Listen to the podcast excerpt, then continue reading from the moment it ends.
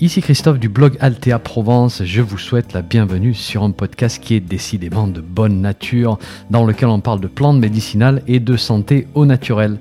N'oubliez pas de vous abonner à ma lettre d'information en suivant le lien dans le descriptif du podcast.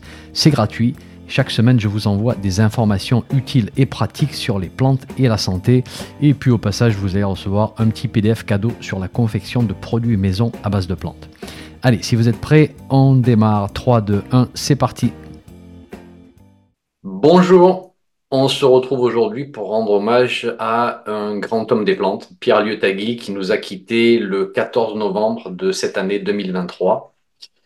Pierre était un ethnobotaniste qui a beaucoup fait pour le renouveau de l'arboristerie en France. Il est auteur de très nombreux livres sur les plantes, dont son fameux livre des bonnes herbes. Je ne sais pas s'il est dans votre bibliothèque.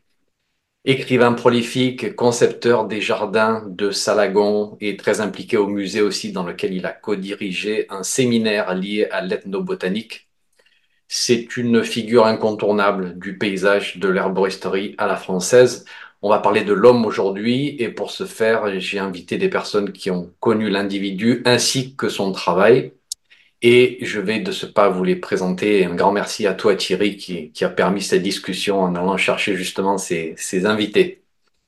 Alors nous avons Élise Bain qui vient du monde de l'ethnologie, formée à l'ethnobotanique en, en le travail en fait au musée de, de Salagon en 2005 avec Pierre.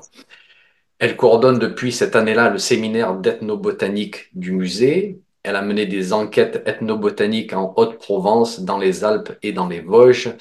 Euh, tu es basé en Alsace, euh, où tu animes des sorties et des stages sur les plantes comestibles et médicinales. Et euh, Élise, tu as participé à plusieurs publications aussi, la dernière en date étant Épidémie, pandémie et plantes médicinales, co-écrit avec Thierry. Et puis, je crois comprendre aussi qu'il y a un autre ouvrage en préparation euh, sur le sujet des plantes de la femme qu'on va attendre avec euh, impatience, écrit avec Thierry et Aline Mercant, si je ne me trompe pas. Bonjour Élise. Bonjour. Bonjour Christophe. Nous avons aussi avec nous Laurence Chabert. Laurence est ethnobotaniste dans les Alpes de Provence, productrice de plantes médicinales pendant 25 ans. Elle a fait partie du noyau qui a créé le syndicat Simple, quand même. Première rencontre avec Pierre Liotagui en 1974 et puis travaille avec lui au sein de l'association EPI dans les années 90 euh, jusqu'à aujourd'hui. Ses domaines de recherche sont la médecine populaire, les soins par les plantes et la gestion de la cueillette pour la préservation de la flore sauvage. Laurence a une passion particulière pour les arbres et au sein de son travail d'ethnobotanique, elle a conduit des inventaires des arbres remarquables en région PACA. Formatrice auprès des professionnels, futurs producteurs et guides, elle a aussi réalisé des expositions grand public avec Pierre Liotagui. Soucieuse de transmettre son expérience, elle sensibilise le public au sein de l'association Vieilles Racines et Jeunes Pousses.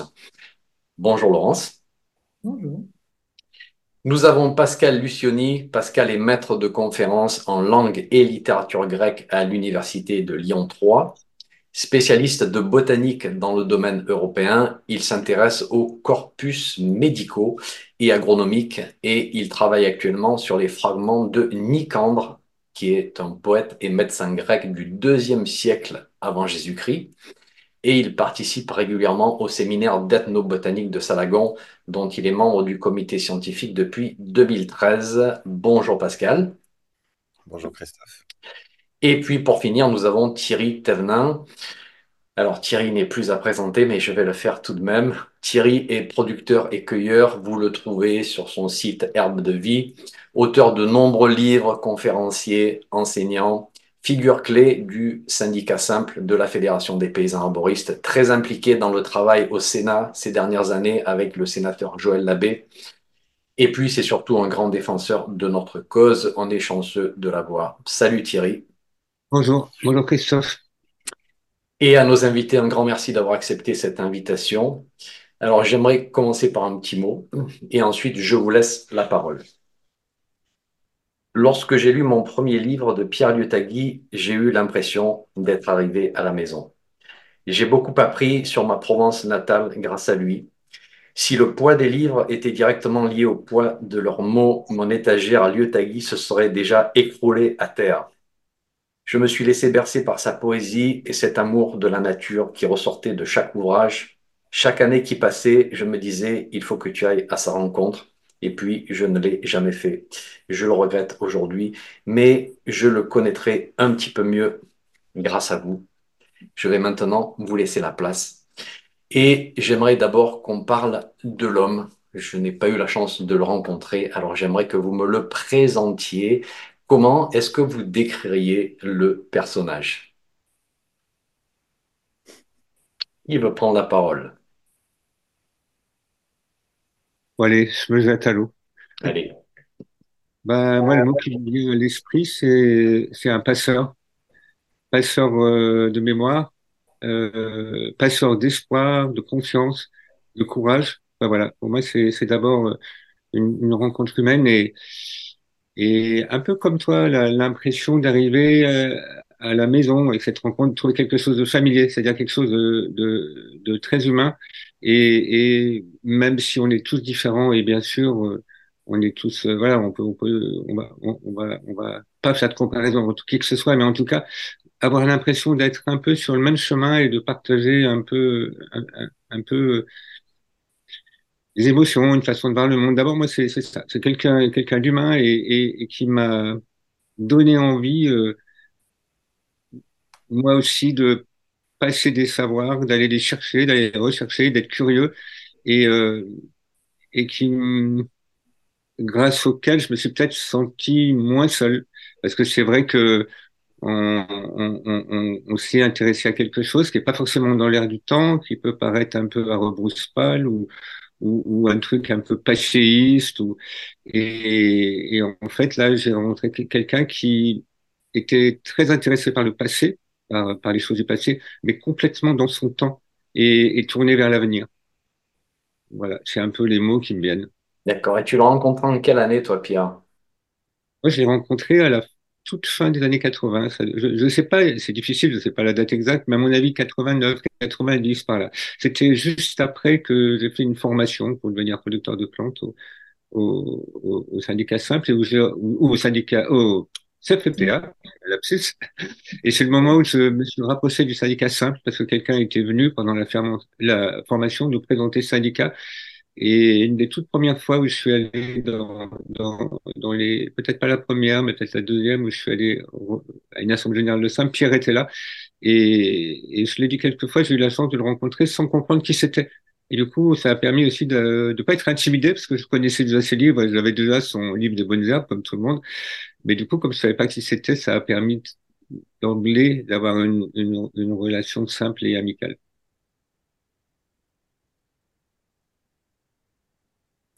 Il faut dire que Pierre était extraordinairement accessible. C'était quelqu'un qui avait une forme de, confiance, de respect pour les êtres humains qui faisait que on pouvait aller vers lui et lui parler très simplement.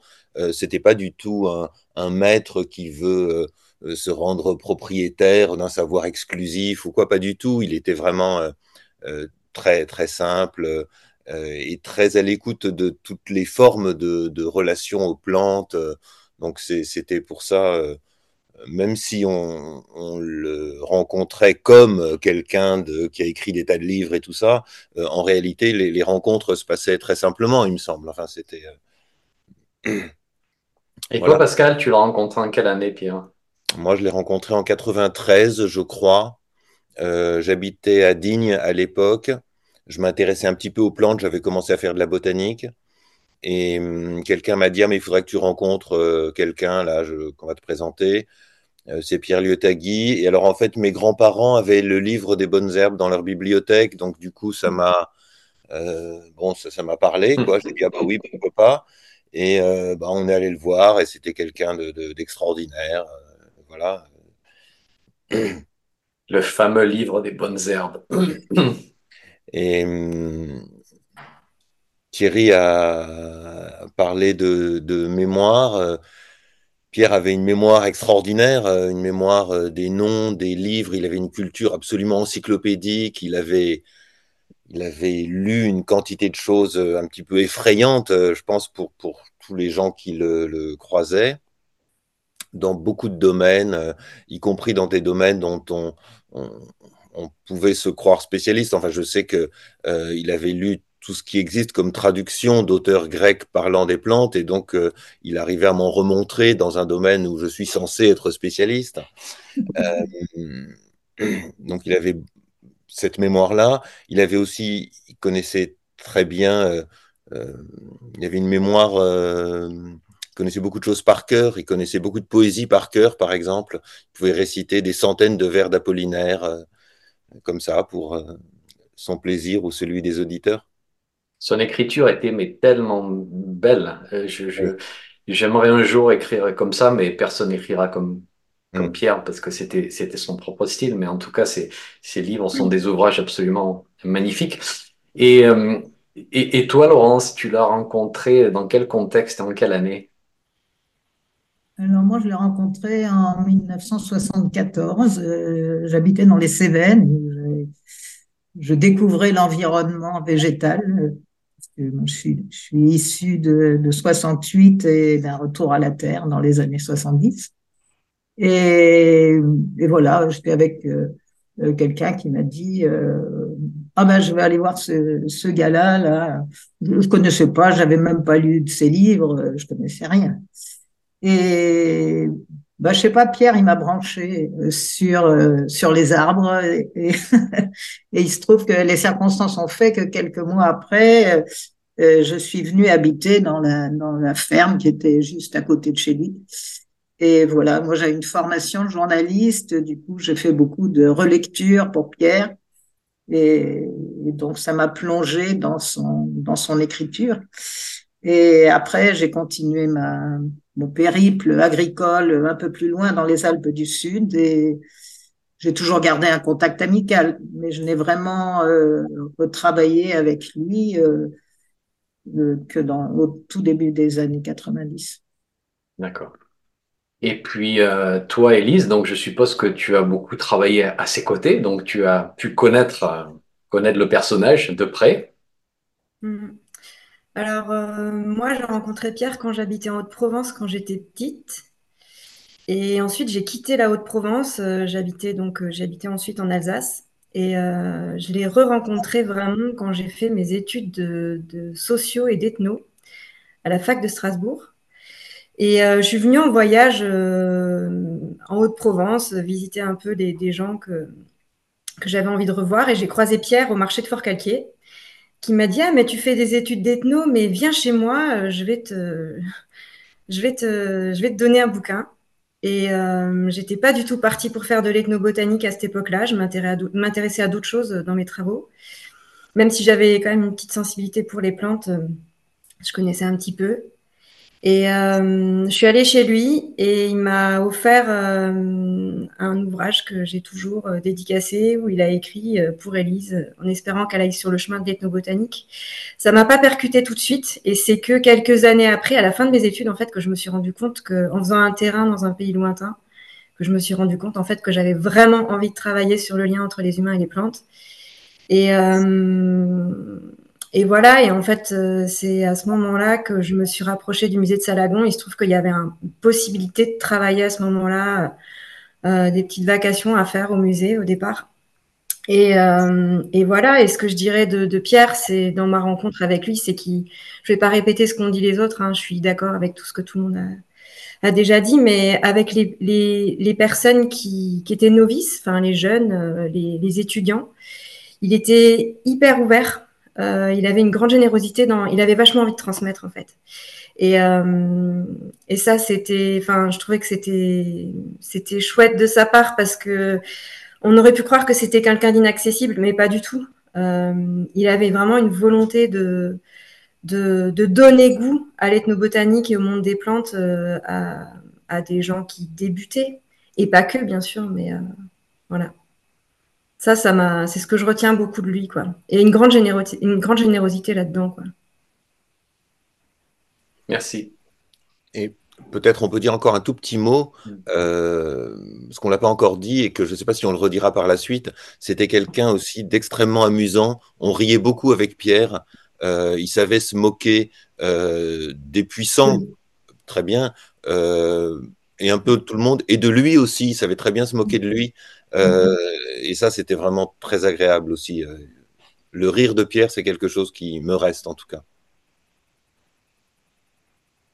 Est-ce que l'un ou l'une d'entre vous sait comment Pierre s'est pris de, de, passion pour les plantes médicinales? Je me suis toujours demandé. Euh, ça ressort tellement dans, dans, ses livres, cette, cet amour, cette, cette, passion de, des plantes de la nature. Est-ce que vous savez comment ça démarre dans sa vie? Ah, Euh, il se trouve que euh, ces jours-ci, nous sommes un peu plongés dans les, portraits de Pierre, qui viennent ou dans ses écrits, et euh, j'ai retrouvé une interview de lui où il, parle de son, trajet. Donc, il est, né dans une région rurale de Bretagne, du sud du Finistère, et je préfère utiliser les mots de Pierre que de parler sur lui. Et donc, il dit, euh, c'est une région rurale où un reste du rapport ancestral avec les plantes faisait partie de la vie quotidienne.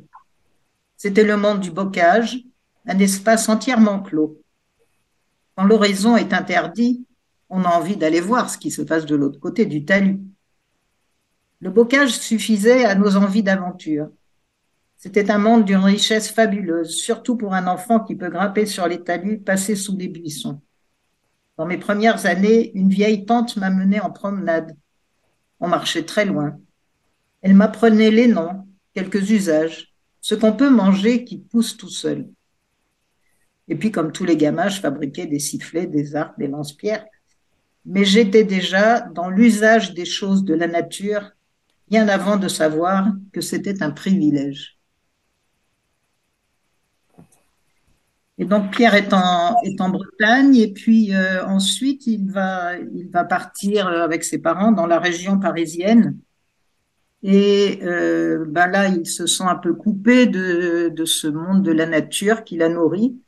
Et il, il rencontre des naturalistes et il devient passionné pour les oiseaux et très bon ornithologue. Et c'est vraiment son, son, côté naturaliste qui se, qui se construit. Euh, il passe beaucoup de temps à fouiner sur les, chez les bouquinistes sur les, sur les quais de Paris et il acquiert euh, sa première flore et puis, euh, et puis différents ouvrages sur, euh, sur ces sujets d'une façon assez large, beaucoup de, de livres anciens. Et dans cette époque, il est peintre. Il, il dessine et, euh, et, il peint et il essaye de, de vivre de ça. C'est et au bout de dix ans, ben, comme il a une famille qui s'annonce, il se dit que vivre avec la peinture, euh, ça le fait pas. Puis il en a marre d'être loin, euh, d'être dans la ville, d'être loin de la nature. Et euh, une occasion se présente euh, de venir dans les Alpes d'Haute-Provence, dans ce, ce, pays de Fort-Calquier qu'il qui a accueilli et où il a vécu tout le reste de sa vie euh, pour, pour faire un gardiennage et, et là, il, dit qu'il euh, il a été extrêmement ému de la lumière de la Provence. Beaucoup de ceux qui vivent dans cette région euh, sont, sont, touchés par cette lumière. Et, et il regarde les plantes qu'il y, a, qu'il y a autour de lui. Et en fait, comme il a déjà une connaissance botanique, il, en fait, il, il nourrit sa connaissance de l'émerveillement de la rencontre. Et là, euh, peu à peu, il, il s'intègre dans, le, dans la flore euh, locale qu'il qu'il apprend à déterminer et à, et à enregistrer euh, avec beaucoup d'acuité.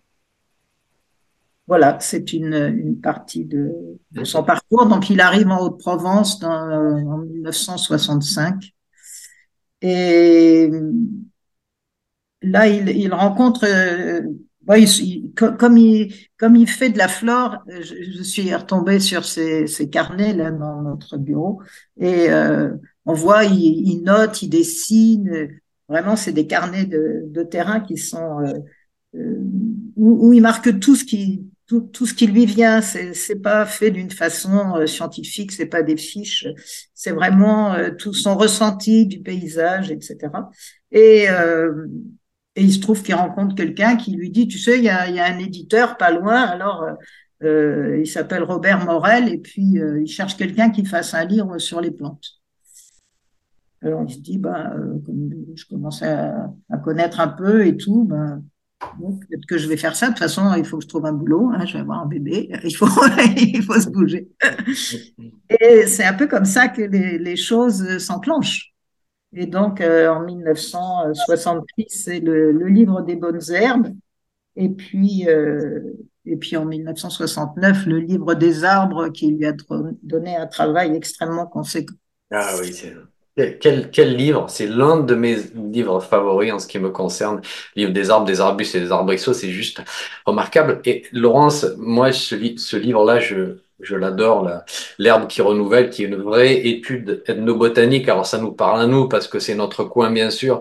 Euh, moi, j'ai passé énormément de temps quand j'étais gamin du côté de, de Rayan, de Banon, de, la montagne de Lure. Donc, ce, ce livre-là, c'est chez moi. Mais quel travail aussi dans, dans ce livre? Est-ce que tu connais l'histoire de, de l'herbe qui renouvelle?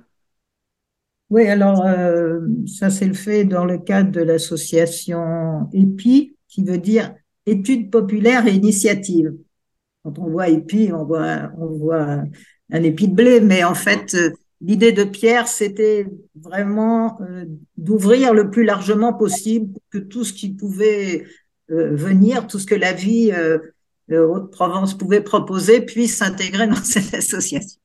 Et en fait, ce qui a vraiment, euh, vraiment germé et pris la place, ce sont des enquêtes ethnobotaniques euh, qu'il a, a orchestrées, je dirais, euh, dans les années 80 et dont le, des, des premiers euh, rendus a été l'herbe qui renouvelle.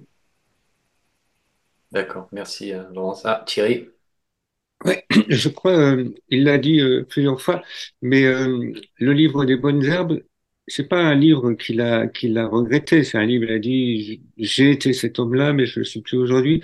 Je crois que l'herbe qu'il renouvelle, c'était aussi une une manière de de, de, de, de plus faire qu'il avait appelé un livre de colporteur pour lui.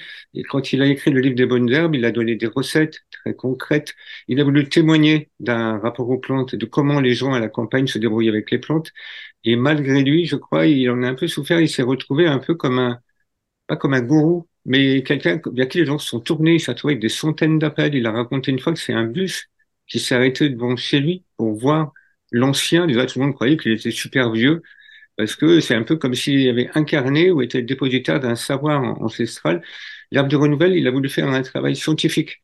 Il a, il a, ce qui l'a intéressé, lui, c'est comment se constituent ces savoirs, comment ils sont apparus, quel euh, des fois aller-retour il y a entre la, la science, les savants, euh, les non-savants, les gens qui ne savent pas lire, tout ça, c'est des choses qui l'intéressaient, donc un travail vraiment ethnographique. Et l'arbre qui renouvelle, c'est ça. On n'est plus sur, euh, sur, comme le livre des bonnes herbes, on est vraiment sur euh, l'étude de comment se constitue un savoir, en montrant euh, chaque, à chaque fois les perspectives que ça offre, les limites que ça peut représenter. Donc, euh, euh, je crois que c'est ça qu'il a, qu'il a voulu faire euh, avec ce livre-là, peut-être aussi pour se débarrasser de, de, de ce qu'on lui collait à la peau, à savoir euh, euh, comme quelqu'un qui, voilà, qui serait un peu le, le, le, le gourou des plantes médicinales. D'accord. Et euh, oui, alors ça, c'est vrai que c'est un vrai travail d'ethnobotanique. Et déjà, à l'époque, il nous dit, il est quasiment trop tard pour capturer ce, ce savoir. Euh, bon, ça, c'est peut-être une, question pour, euh, bon, pour vous tous, mais peut-être pour, pour toi, Elise aussi. Est-ce qu'il est vraiment trop tard pour l'ethnobotanique? Il n'est jamais trop tard, je suppose. Alors, euh, Thierry parlait tout à l'heure donc, euh, du livre des bonnes herbes. Dans le livre des bonnes herbes, en fait, Pierre a fait un gros travail de, recherche euh, dans les textes anciens. Et euh, notamment, dans ce qui l'a beaucoup inspiré pour écrire ce bouquin, c'est le livre de Fournier, euh, le dictionnaire des plantes médicinales et vénéneuses, je crois que c'est ça le titre, et le livre de Cazin, le docteur Cazin. Et le docteur Cazin, c'est un, un, médecin de campagne euh, qui écrit dans la deuxième moitié du 19e. euh, en fait, il tire la sonnette d'alarme. Il dit en fait, euh, avec l'arrivée des médicaments, il n'y a plus euh, autour de nous assez de gens qui conservent les savoirs sur les plantes. on est en train de se désintéresser des plantes. Et c'est marrant parce que c'était déjà dans la deuxième moitié du 19e qui tirait la sonnette d'alarme. Et donc, son ouvrage, c'est vraiment un recueil des savoirs populaires, déjà, on pourrait dire ça, puisqu'il s'inspire vraiment des pratiques des paysans, des gens qui vivent à la campagne euh, pour se soigner avec les plantes. Et euh, voilà, en fait, Pierre, euh, je dirais presque 100 ans après, faisait le même constat. alors, pour autant, on peut continuer à faire des enquêtes ethnobotaniques. C'est sûr qu'il y a eu une perte progressive des savoirs populaires sur les plantes. Alors quand on parle de savoir populaire, c'est euh, euh, pour l'opposer à ce qu'on appelle le savoir savant, c'est-à-dire le savoir des botanistes, le savoir des médecins, euh, par opposition au savoir que détient le peuple, les gens qui vivent à la campagne et qui ne s'inspirent pas forcément des textes, mais de leur pratique, de la tradition orale, de ce qui, est hérité de, de, de leur tradition orale, de leur famille, etc. Et euh, avec Pierre et plein d'autres personnes, ils ont, ils ont euh, lancé une, une, dynamique autour du recueil des savoirs anciens, autour des plantes. Et à ce moment-là, il y a vraiment une, voilà, une prise de conscience que c'est peut-être le dernier moment pour faire des enquêtes, euh, pour recueillir ces savoirs anciens auprès des personnes âgées, parce que les plus âgés qui détiennent le savoir d'avant les années 50, d'avant la guerre, sont en train de partir. Mais il se trouve que euh, ben, on continue à faire des enquêtes euh, depuis mhm. euh, cette période-là et qu'on arrive encore à trouver des choses. Et même si on prend acte de cette perte, et eh ben, il y a encore des choses qu'on peut retrouver, encore dans des enquêtes qu'on a pu mener ces dernières années. Oui, j'ai l'impression que c'est une renaissance aussi. Hein. Après, de, de l'ethnobotanique, parce qu'effectivement, de, de, plus en plus d'études, il me semble, dans différentes régions sont, sont disponibles. On va donner la parole à Pascal sur ce sujet. Euh, je, crois que bon, Thierry et Laurence voulaient également parler. Euh, enfin, en, quelques mots, euh, le, propos de, l'ethnobotanique, me semble-t-il, c'est d'interroger les rapports entre les êtres humains et les plantes, ou les plantes et les êtres humains, dans une perspective extrêmement large. Et par définition, sauf le type qui est enfermé dans un caisson stérile, il y a des rapports entre les plantes et, les êtres humains. Et donc, il n'y a pas de raison que l'ethnobotanique s'arrête en 1950. Et Pierre en était bien convaincu, c'est-à-dire qu'il était également euh, très attentif à la constitution euh, de nouveaux savoirs, aux nouvelles façons d'interagir avec les plantes. Euh, alors, il se trouve que pour plein de raisons dont Elise vient de parler, il y a peut-être une relation appauvrie ou de moins en moins de connaissances et par ailleurs de moins en moins de biodiversité éventuellement dans l'environnement immédiat de, l'habitation des êtres humains, on pourrait dire. Donc, euh, il, reste, il est évidemment important de faire vivre une mémoire tant qu'on peut encore la trouver euh, et, de soigner les interactions entre la mémoire livresque et la mémoire vivante. Mais ça n'empêche pas qu'il y a encore toujours euh, nécessité de faire de l'ethnobotanique sur ce qui se passe maintenant. Laurence? Oui, je voudrais, je voudrais évoquer euh, un aspect qui, euh, qui a surgi dans notre travail. À un moment où j'ai fait une, une, exposition avec Pierre qui s'appelle Des gens et des plantes euh, en Haute-Provence. Et où nous nous sommes rendus compte que à travers les enquêtes, il y avait les personnes qui avaient vécu la pratique des plantes, il y avait celles qui disaient ma mère ou ma grand-mère faisait comme ça, ça je le sais, mais moi je l'ai pas fait. Et puis il y avait ceux qui nous disaient d'une façon très, appuyée, très sûre, ah mais on fait comme ça pour faire euh, la soupe d'ortie. Et en fait, il nous, il, nous disait ce qui était écrit dans les livres de Pierre. Et donc cette, euh, cette appropriation euh, du savoir entre guillemets savant parce que écrit et non pas oral comme ça a été le cas au fil des siècles euh, a fait une espèce de, de, mélange et on trouve dans la région beaucoup de gens qui qui nous qui nous citent sans même s'en rendre compte ce que ce que Pierre a dit dans les usages des plantes ils l'ont intégré comme s'ils l'avaient appris de leur grand-mère. Mm. Thierry, tu voulais rajouter quelque chose? Oui, ça, ça, ça rejoint tout ça, c'est-à-dire que je vais renvoyer le mot passeur. En, fait, il est toujours temps, il sera toujours temps de, de faire botanique, comme on peut dire, même si elle est cette expression. En fait, il y a toujours eu des moments de césure, de perte de savoir. C'est chaque génération qui réinterprète et réinvente un nouveau rapport aux plantes et comment vivre avec. Et évidemment, euh, il est plus temps d'aller chercher maintenant les, les savoirs de la société d'avant le plan Marshall, et moi je dirais même surtout d'avant la guerre de 14 c'est vrai que beaucoup de, connaissances et de savoirs populaires autour des plantes en France est très transmis en langue régionale, en patois, en occitan, en breton, en basque ou en, alsacien. Donc tout ça, bien sûr, c'est trop tard. Mais c'était déjà trop tard pour d'autres choses avant. Il y a les, le, le, circulation entre le savant et le populaire, elle cesse jamais d'être euh, depuis, à mon avis, que l'humanité existe et où on prétend qu'il peut y avoir des savants quand on voit les fameux livres de colporteurs qui étaient distribués euh, dans les villages euh, par des gens qui les transportaient à pied, euh, le jardinier François ou des choses comme ça, ou, ou, ou le, ou les ouvrages de médecine, l'almanach, c'était les, c'était les recommandations de Fuchs qui avait été le grand savant et le grand médecin savant en Europe. Et, deux siècles après, ça devient des connaissances populaires. Donc, c'est quoi vraiment la connaissance populaire? Je pense qu'il y a vraiment un dialogue permanent comme ça entre le savant et le populaire. Et, c'est pas étonnant que aujourd'hui, ce que Pierre a considéré comme un, ouvrage de colporteur populaire se retrouve pour d'autres personnes à être un ouvrage savant. Les frontières sont vraiment floues en fait, et c'est pas très grave.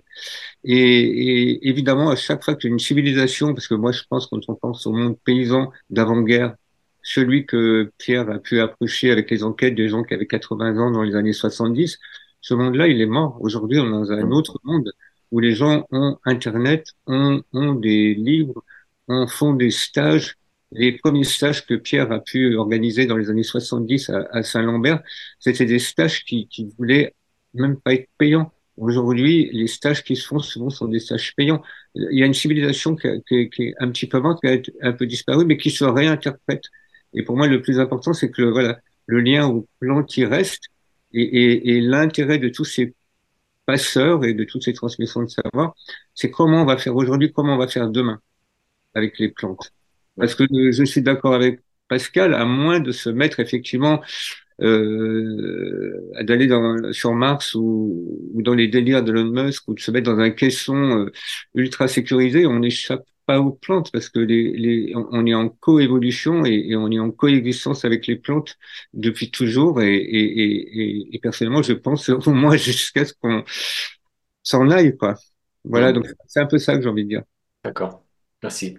Est-ce que Pierre s'était positionné sur le rôle des des plantes, des simples dans le, dans le système de, de, santé. Ça, a dû être peut-être un petit peu compliqué quand elle a commencé à écrire parce que pas beaucoup de, de non-médecins parlent de ces sujets-là, je pense, dans le grand public. Enfin, il y a, il y a Mességué, il y a peut-être Rick euh, il n'y a, a, pas beaucoup de monde dans ces années-là. Est-ce que déjà, il commence à parler du, du rôle important des plantes, en fait, pour prévention, pour garder la santé? Est-ce qu'il s'est positionné sur ce sujet-là qui, comme on le voit aujourd'hui, quand même reste un des sujets délicats pour nos activités. Oui, Laurence? Oui, quand il écrit le livre des bonnes herbes, Pierre ne fait pas un livre euh, qui remplace des ouvrages spécialisés de botanique ou de phyto. Ce qu'il fait, c'est qu'il ouvre un regard attentif sur les plantes pour communiquer avec le, le monde végétal et pour partager l'amour des simples c'est bien au-delà de, de, fiches de plantes. Pourquoi beaucoup de gens ont ce livre un peu comme une, comme une Bible euh, dans leur bibliothèque parce que euh, à, travers, à travers cet ouvrage, tout à coup, ils ont euh, ouvert leur regard différemment dans leur relation au monde végétal. Hein, et le but, c'est de, de réapprendre des, des moyens pour prendre en charge sa santé. Il dit, euh, c'est ici que la plante médicinale se fait facteur de liberté, sans ostentation, simplement en nous offrant de résister à une oppression parmi d'autres, mais des plus puissantes, celle de la thérapeutique chimique associée au pouvoir médical. et l'édition Marabout du livre des bonnes herbes, qui va être euh, extraordinairement euh, diffusée euh, auprès d'un public pas forcément averti de ces questions, mais comme c'est très accessible, et puis aussi à travers tous les circuits alternatifs de l'époque, comme Nature et Progrès. Voilà, ce sont, ce, ce sont des, des, mots qui, euh, qui, qui, ouvrent le regard. Pour moi, c'est ça le, message des bonnes herbes. Et puis, pour moi, personnellement, encore plus sur celui des arbres. Thierry?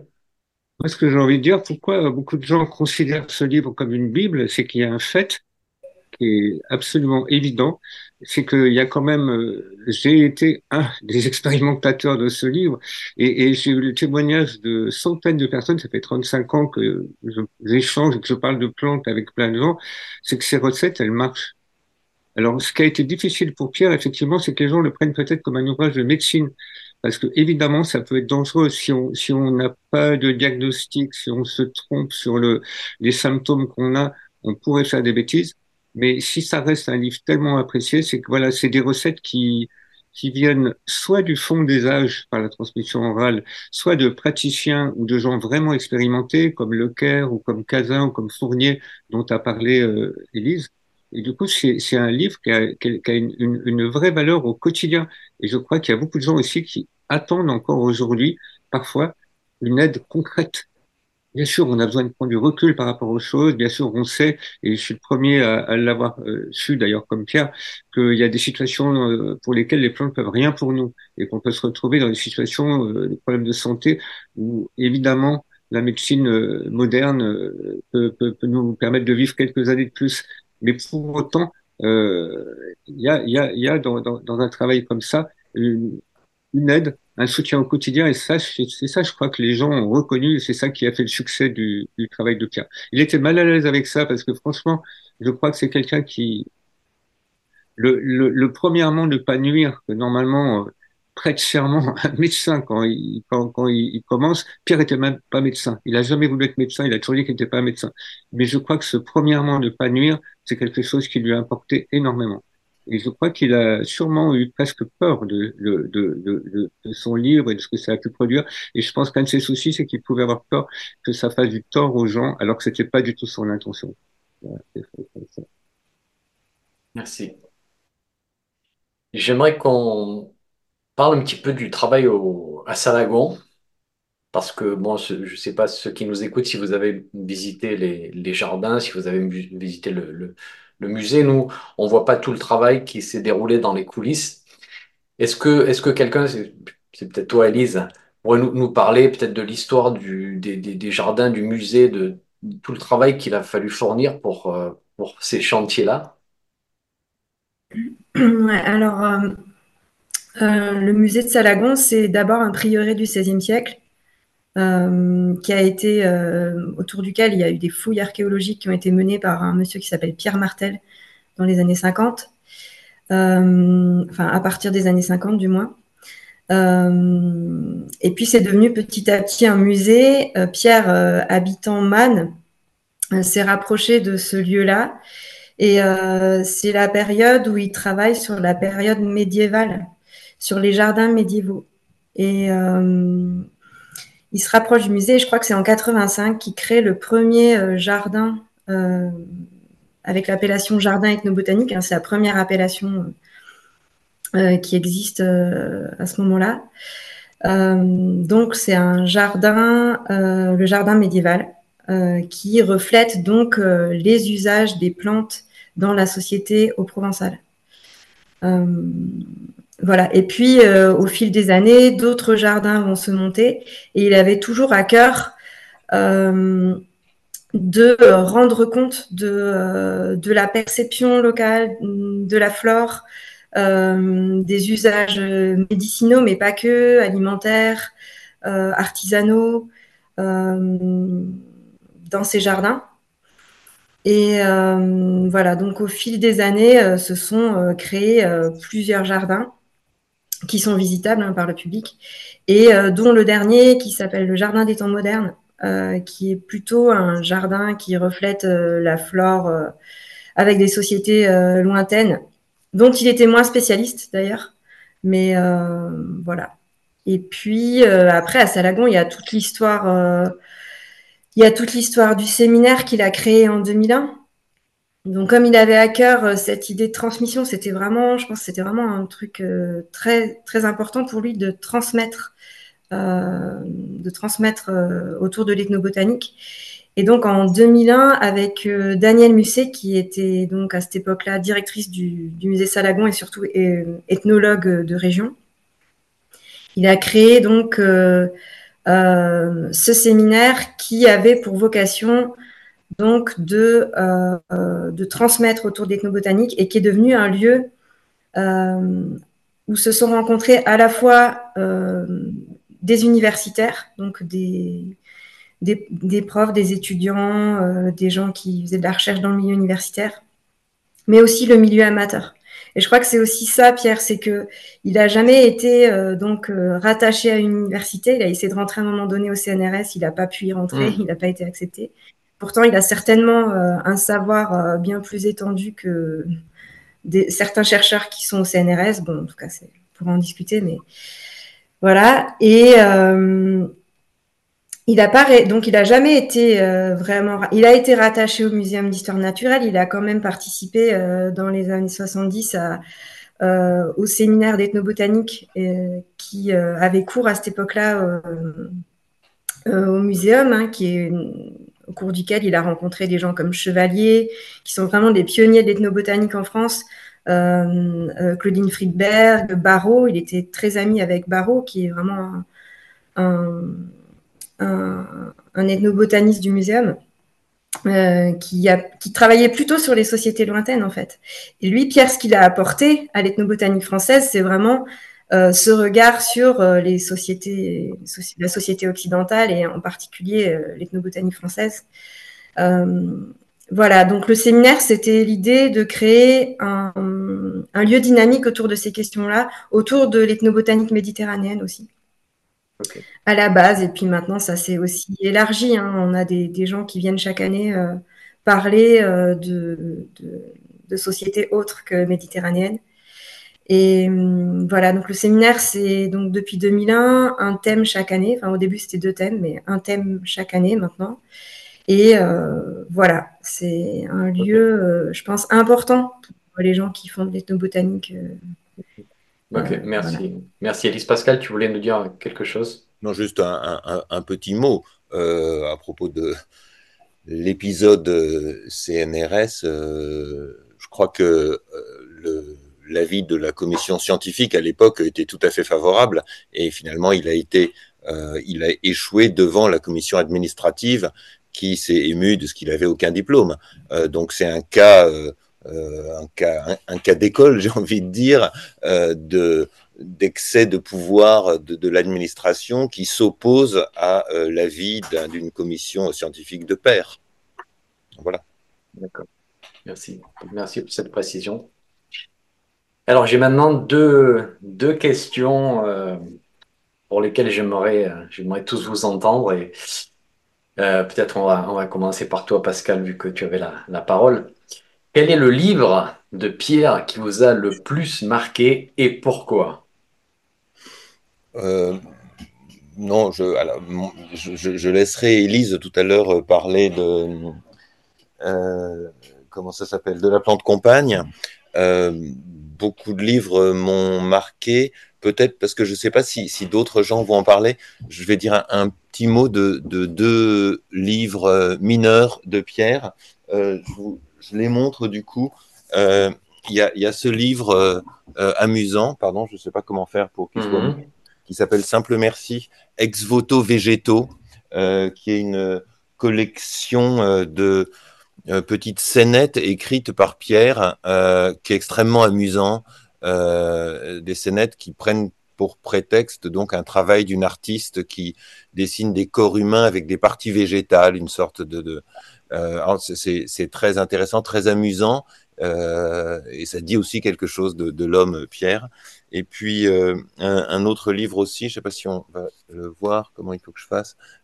ici, Lisière du temps, qui est une aussi une collection de textes très poétiques de Pierre euh, sur des photos euh, de Marie Braille, donc euh, un, un, très beau, un très beau livre. Il y a beaucoup, il a, il a beaucoup écrit et je crois que dans, dans tous ses livres, il y a des, des moments, on a des moments d'émerveillement, de découverte. Mmh. Les jardins du chêne blanc, c'est aussi un livre extraordinaire qui fait vraiment voyager dans euh, la, le pied de la montagne de Lure, euh, avec des, des, très belles photos de plantes et d'associations de plantes. Euh, donc, euh, non, je dirais pas qu'il y a un, un, livre de Pierre, mais c'est sûr qu'au moment de la lecture, le premier livre que j'ai vraiment lu et qui a transformé mon regard sur les plantes, c'était La plante compagne. Mais D'accord, merci Florence. Et bien moi, quand j'ai rencontré Pierre, euh, donc il, il, travaillait sur le livre des arbres. Et quand je suis venue habiter dans la région, euh, ce livre venait de, venait de sortir. J'ai fait beaucoup de, relectures aussi pour différentes éditions. Et je crois que ouais, il m'a carrément branché sur les arbres. Et c'est un, ouvrage euh, qui aborde l'arbre dans sa totalité d'organismes vivants, à la fois sur les aspects euh, biologiques, botaniques, mais euh, aussi bien sûr sur tous les, tous les usages que l'homme a su euh, développer à partir des différentes espèces et tous ces savoir-faire qui en ont découlé. Euh, voilà, moi j'étais responsable pendant 12 ans de l'inventaire des arbres remarquables pour toute la région Provence-Alpes-Côte d'Azur. Euh, C'était un, appel d'offres de la direction régionale de l'environnement auquel Pierre et moi avions répondu. Et puis euh, voilà, quand il a fallu mettre au point une méthodologie et tout ça, on a beaucoup discuté. Et puis après, il m'a dit, mais tu comprends, moi, je suis en train d'écrire autre chose, alors les arbres remarquables, c'est toi, débrouille-toi. Et moi qui m'attendais à faire euh, des journées de terrain avec Pierre pour mesurer les arbres et tout ça, je me suis trouvée lâchée dans la nature. Et euh, mais on a toujours euh, beaucoup, euh, pas fait beaucoup de terrain ensemble, mais toujours beaucoup échangé sur le sur le sujet. Et, et c'était un peu notre notre lien lien commun. Sinon, bien sûr, la plante campagne, c'est c'est un livre qui nous a ouvert à notre relation aux plantes à travers les, à travers l'histoire de l'humanité. Et il se trouve que j'ai fait la recherche iconographique pour la réédition chez Actes Sud. Il était paru une première fois au, jardin, dans la collection des conservatoires et jardins botaniques de Genève. Et puis, euh, quelques années après, il y a eu une réédition. Et donc, j'ai fait la recherche iconographique et ça a été absolument un travail euh, passionnant et, et voilà, ça a donné lieu à beaucoup, beaucoup de beaucoup d'échanges. Euh, voilà. Okay. Élise aussi, c'est un livre important, alors je, je, lui laisse la place.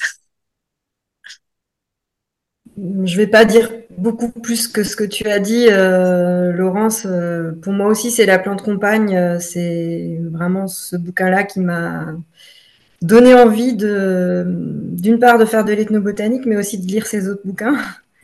Et, euh, il, ouais, c'est vraiment. Euh, il, il, relate, oui, l'histoire euh, de, de, la société européenne dans son rapport avec, avec les plantes. Et c'est vrai que c'est.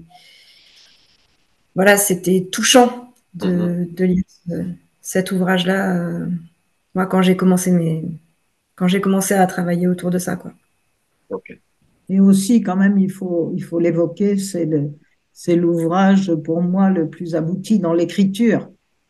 Mm. C'est un extraordinaire. Euh, on a découvert un écrivain. Nous, on connaissait ouais, ouais. le gars qui écrivait autour des plantes. Mm -hmm. À travers la plante campagne, en tout cas, on a découvert un écrivain. Et toi, Thierry?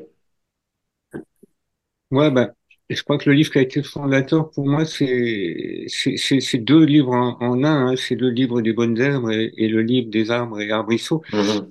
Parce que j'ai trouvé dans ce livre quelqu'un qui parle des plantes comme, euh, comme ce qu'il appelait des plantes compagnes, c'est-à-dire qu'on on, est, on, est presque avec lui sur le terrain. Et il a, il a une, manière de décrire qui est, fait aucune concession à la précision, c'est-à-dire que c'est un, ouvrage de botanique, mais de botanique de cœur. C'est-à-dire qu'on on, a l'impression d'un seul coup de comprendre où vit la plante. Il décrit très bien l'environnement de la plante. Euh, euh on, on, est avec quoi. Et aussi, c'est peut-être une des rares fois dans, dans les livres sur les plantes où, où on a aussi une attention à la plante, à savoir comment on peut l'accueillir euh, pour faire quelque chose de qualité. Qu'est-ce qu'on peut faire avec Donc, ça a été un véritable guide pour, pour, pour moi. Et, et, alors bien sûr, après on trouve un tas d'infos ailleurs et puis on fait sa propre expérience, mais en tout cas, cette, euh, ce respect, cette attention, cette proximité avec la plante, pour moi, il y a quelque chose d'unique dans ces deux livres-là. Et puis ça tire vers le haut. Ils m'ont tiré vers le haut parce qu'il y a vraiment, je répète, une très grande exigence sur la précision botanique. Franchement, on peut encore aujourd'hui utiliser sa clé des saules. Les saules, c'est un genre d'arbre qui est assez compliqué, c'est assez compliqué pour s'y retrouver. Il propose, alors c'est pas la botanique de spécialistes avec les sous-espèces ou les nototaxons ou les hybrides de sous-espèces. On est vraiment sur une botanique euh, utile entre guillemets, c'est-à-dire celle dont on a besoin quand on veut utiliser les plantes. Et ben c'est d'une très grande euh, précision. Mmh. Pascal, tu voulais rajouter quelque chose? Oui, je voulais rajouter quelque chose. Oh pardon. Pardon. Je, vais finir. Je disais juste, bien sûr, il faut lire la, la plante compagne pour son écriture aussi qui est un livre absolument magnifique et euh, qui euh, nous, encourage pour l'avenir dans un moment qui est pas facile. Il a été écrit il y a assez longtemps, mais je crois que Pierre était toujours un peu en avance. Et, et, il y a une phrase qui, à la fois, moi, je trouve, traduit bien sa qualité d'écriture et l'intention de ce livre. C'est quand il dit euh, quand euh, l'avenir se rue sur nous avec le désert aux trousses, mieux vaut sentir dans son dos l'aubépine plutôt qu'un mur de certitude. C'est incroyable tout ce qu'il y a euh, là-dedans. À la fois, c'est une écriture vraiment, effectivement, que tous on aimerait euh, pouvoir ne serait-ce qu'un peu imiter, mais il y a aussi énormément de choses qui sont dites là-dedans. Donc, évidemment, c'est un livre euh, qui, qui, qu'il faut lire. Mais pour moi, il n'y a pas un livre à, à jeter. On n'a pas parlé de l'environnement végétal, mais pour comprendre la végétation française, sa dynamique, comment on l'a impacté dans les années 60, c'est l'époque à laquelle ce, livre a été écrit, et, quasiment une vision presque prophétique sur euh, la tension qu'il y aura sur les ressources en eau ou en bois mmh. aujourd'hui, c'est un livre qu'il faut, qu'il faut relire et qui résonne. Pierre avait 50 ans d'avance. Donc je crois que c'est difficile de dire un livre. Ouais, ok. Et donc Pascal, on, revient à ce que tu voulais rajouter? Oui, je voulais ajouter que Laurence l'avait déjà dit un peu tout à l'heure, euh, Pierre était profondément un homme des livres, un homme du livre. Euh, parce que c'était un, homme d'hier, peut-être que c'était un homme euh, de demain. Et euh, il m'avait envoyé un petit poème que, que, je vais vous lire, qui ça prend deux minutes. Euh, parce qu'il y a un petit paradoxe quand même là en ce moment à faire cette émission euh, à travers ces, nouveaux médias, etc., euh, pour parler de Pierre qui était extrêmement critique sur tous ces usages des nouveaux médias. Alors, il écrivait Une autre, à écrire avec la complicité du vent, c'est l'hirondelle. Le soir, on ne sait pas ce qu'elle nous a dit, et l'on sait très bien ce qu'elle nous a dit. Elle parle d'éternité du jour, ce qu'on ne sait pas garder dans le cœur. Quand on aura cassé tous les iPods, on cherchera une hirondelle. merci euh, Pascal d'avoir aussi souligné ce paradoxe intéressant. Bon, je vais euh, terminer avec ma dernière question. On, va essayer, c'est pas une question facile là encore, mais on va essayer de faire court si vous, si vous pouvez, parce que je pense qu'on ça pourrait euh, déboucher sur des discussions qui durent des heures. Mais quel est le message de Pierre qui vous semble le plus important à faire passer à nos auditeurs aujourd'hui? Et on va commencer, euh, on va, on va passer le micro à Élise. Euh, alors, je ne sais pas s'il avait un message à faire passer. Je pense qu'il avait une multitude de choses à, à, partager et aussi, euh, il adorait discuter. il, était beaucoup dans le construisons ensemble quelque chose dans la discussion. Enfin, c'était, c'était toujours très riche. En tout cas, moi, peut-être euh, ce que, que je peux retenir de lui, même s'il y a des milliards de choses que, qui m'ont touché dans, son, dans ses messages. Mais c'est de s'intéresser de s'intéresser au savoir populaire, de s'intéresser au savoir des, au savoir simple. Euh, il, il, bannissait pas le savoir savant. Il, était lui-même botaniste. Il avait fait, euh, on a encore vu au moment de ses obsèques, euh, la présentation de son herbier. Il est un super botaniste. Donc lui, le savoir savant, il, était là-dedans en fait, mais il avait une manière de, rendre accessible le savoir populaire et de le valoriser, euh, qui, voilà, que je trouve, euh, que je trouve vraiment intéressant. Merci, merci Alice. Laurence. Euh, moi, je dirais qu'il la, pensée politique de Pierre qui m'a qui m'a aussi beaucoup accompagnée. Et il le dit mieux que moi. La pensée unique, ça menace aussi l'écologie. Le jardin, qui est un merveilleux modèle ouvert de gestion du monde, peut aussi se faire labyrinthe. Et c'est d'ailleurs en cela qu'il témoigne de la complexité des âmes. J'ai toujours une, relation avec Pierre euh, très amicale, mais euh, très très directe, je dirais. Et euh, au-delà au-delà du, du, travail, il y avait aussi une sorte d'engagement de vie pour le vivant qui, nous reliait.